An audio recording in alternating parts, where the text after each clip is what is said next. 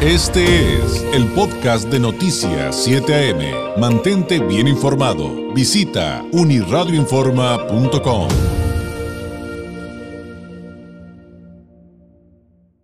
Le agradezco enormemente al presidente del Centro de Estudios Económicos de Baja California, Luis Roberto Valero Berrospe, nos tome la llamada. Presidente, muy buenos días. Buenos días, David. Buenos días a todos, eh, tu auditorio esta mañana. Pues estamos leyendo con mucha atención este reporte que hicieron sobre los salarios y la inflación en Baja California. Eh, y, la primera pregunta sería, ¿por qué consideran eh, que es una carrera desigual que además tiene casi tres décadas? ¿Cómo, ¿Cómo entender lo que está pasando con esta temática en nuestra entidad? Bueno, pues el problema con los salarios y la inflación es, es cierto que han estado incrementándose en los salarios. Sin embargo, eh, tenemos una medida que se llama variación real, que es la que descuenta el impacto de la inflación en lo que se está pagando a los trabajadores. Y pues eh, tenemos la inflación más alta en 22 años eh, aquí en Baja California. De hecho, para Tijuana es en 23. ¿Y eso qué, qué implica? Pues implica que lo que nos están pagando está rindiendo menos. De hecho, ahorita, por ejemplo, una persona que le aumentaron el salario en mayo del año pasado, pues está ganando 2.9% menos que lo que le que lo que debía de estar ganando, ¿verdad? Eh, no sé si me, me, explico. Sí, claro, por eh, supuesto. ¿Verdad? Eh, haga de cuenta que tengo yo una inflación de, de, que tengo un sueldo de 100 y, y me, este, me, aumentan 10, y ah, pues ya gano 110, pero 20, entonces resulta que ya el aumento se, ya, ya, no se convirtió en aumento, sino en decremento en términos reales, ¿verdad? Porque la inflación está eh, superando a lo que me incrementaron de sueldo. Y, es que el problema aquí también, David, no es em, nada más la cuestión de los salarios mínimos, que se ha enfocado mucho la, eh, la decisión de todos en los salarios mínimos, que se han aumentado los salarios mínimos. No, el problema es que los eh, trabajadores de los salarios que están arriba, dos, tres, cuatro, cinco, eh, son los más afectados, porque mientras abajo le aumentan el 25%, pues arriba le aumentan el 2, el 3, o sea, porque las empresas no tienen para aumentarles más. ¿Qué sucede? Que los de abajo se van acercando a los de arriba. Y estadísticamente lo que ha pasado ahora es que tenemos a cerca del 60% de la población de Baja California en el rango de dos salarios mínimos. Entonces, eh, yo gano dos salarios mínimos, pero traigo una, inflación de más del 9%, pues entonces eh, no me alcanza el, ingreso, ¿verdad? ¿Y, hay alguna referencia respecto a cómo estamos respecto a otras entidades? Porque eh, también es, sabido, eh, presidente, que tenemos eh, circunstancias distintas y que hay estados que tenemos la inflación mucho más alta que otros y hay quienes a lo mejor están en un punto de equilibrio un poquito más adecuado. ahorita la inflación nos está pegando a todos. La, la, nacional está cerca del 9%.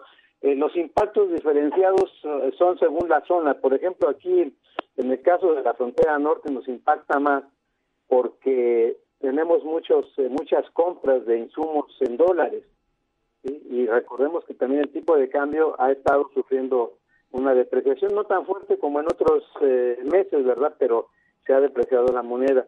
Y además, históricamente la calidad de vida en Baja California ha sido más cara eh, con respecto a otras entidades. Y hoy si me pregunta de la inflación de Tijuana, ¿cómo está? Pues la inflación de Tijuana es la décima más eh, alta del país, ¿verdad? Es, la de Tijuana sería la más alta del país, del estado, pero entonces también del país. La décima más alta del país y la más alta. Ahora, y, y, en, en, este, en este sentido, eh, me imagino que tendría que haber recomendaciones justamente para la clase trabajadora, porque si, si está la inflación como está, están subiendo las tasas de interés, eh, ya no alcanza porque ni siquiera suben el salario en la, en la proporción de, la inflación y ya tenemos menor poder adquisitivo, pues la pregunta es, bueno, eh, presidente, ¿y entonces qué hacemos? Ahorita, eh, mire, eh, presidente, estaba elaborando un reporte hace unos minutos acerca de el Producto Interno de California, que se cayó 1% en el primer trimestre del año. California, recordemos que es el principal socio comercial de Baja California y principalmente de Tijuana.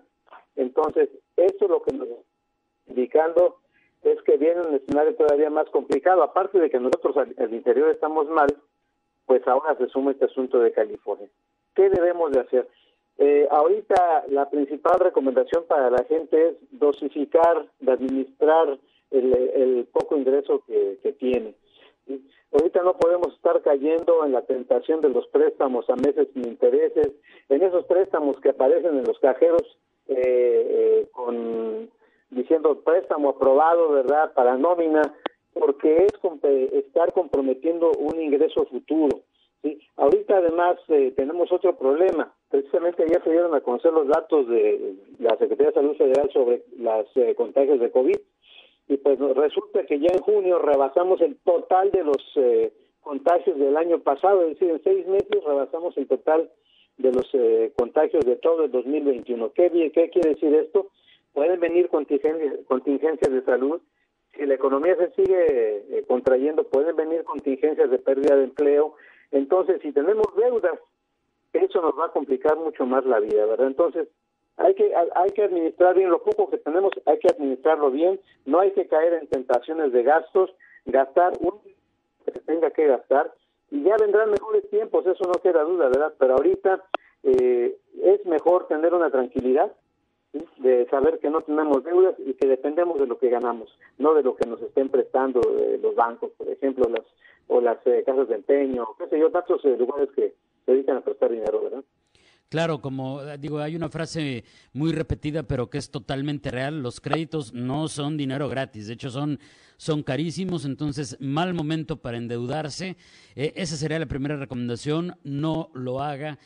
pero quienes ya tienen alguna deuda, que ya traen arrastrando que el crédito de nómina, que el crédito hipotecario, que el del carro, que la tarjeta de crédito.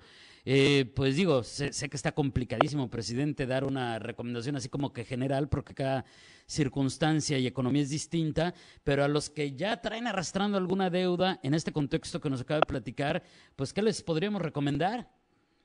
Eh, la, la opción que tienen es acercarse con el con la, con la empresa o la persona que le den el dinero y renegociar ese préstamo, ¿verdad? Eh, sabemos que la renegociación eh, pues va seguramente a salir más cara, pero se pueden renegociar pagos más más eh, más amigables, ¿verdad? A la espera de que la situación se componga y ya podamos nosotros entonces pues hacer pagos más fuertes.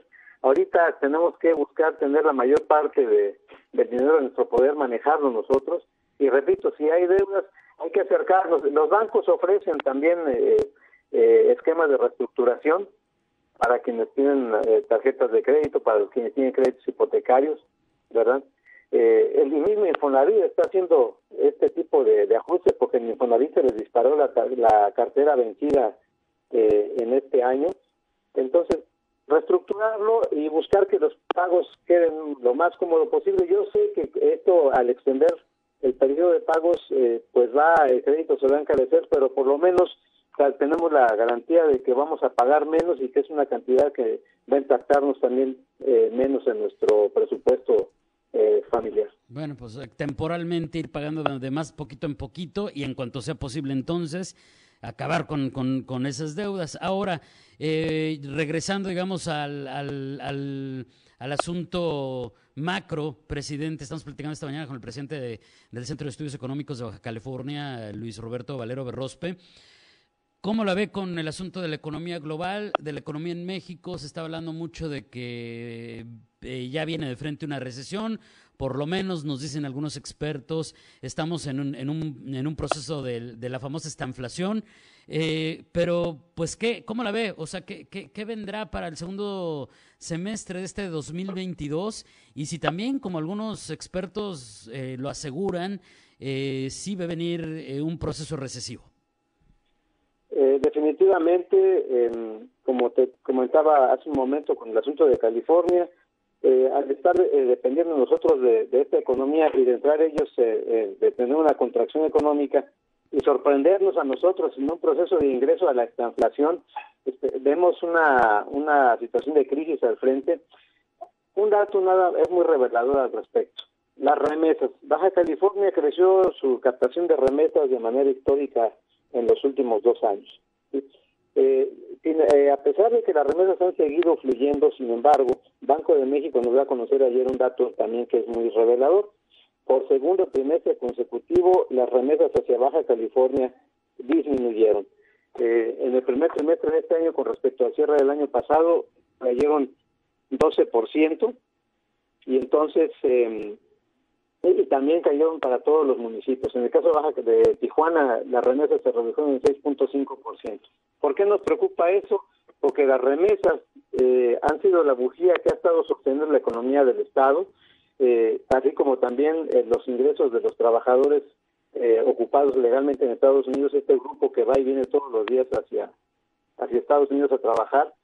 Ellos en su conjunto, remesas y ocupados legales en Estados Unidos, representan proporcionalmente el 11% del Producto Interno Bruto. Y su efecto multiplicador pues es eh, muy grande, porque además ellos gastan aquí, la remesa, el 80% se gasta aquí en Baja California. Eh, el hecho de que disminuyan las remesas entonces incluye que la economía se va a ver afectada, ¿verdad? Y, y por ahí empieza el asunto. Después vendrán las cuestiones turísticas también, que dependemos mucho, ¿verdad? Entonces sí vemos un panorama muy difícil. Seguramente Baja California estará entrando a una recesión ya definitivamente hacia el cierre del año, ¿verdad? Ahorita mantendrá todavía eh, alguna inercia, pero ya eh, de una manera muy débil. Muy bien, pues le agradezco enormemente, presidente, este tiempo. Espero tener la oportunidad de volver a platicar con usted muy pronto y seguir analizando lo que sucede en, estos temas aquí, sobre todo, digo, evidentemente necesitamos el contexto global, el contexto nacional, pero aterrizarlo como hoy lo hicimos y le agradezco enormemente en Baja California. Muchísimas gracias y muy buenos días. Muchas gracias y buenos días a todos. Buen fin de semana. Gracias. Es Luis Roberto Valero Berrospel, presidente del Centro de Estudios Económicos de Baja California. Este fue el podcast de Noticias 7am. Mantente bien informado. Visita unirradioinforma.com.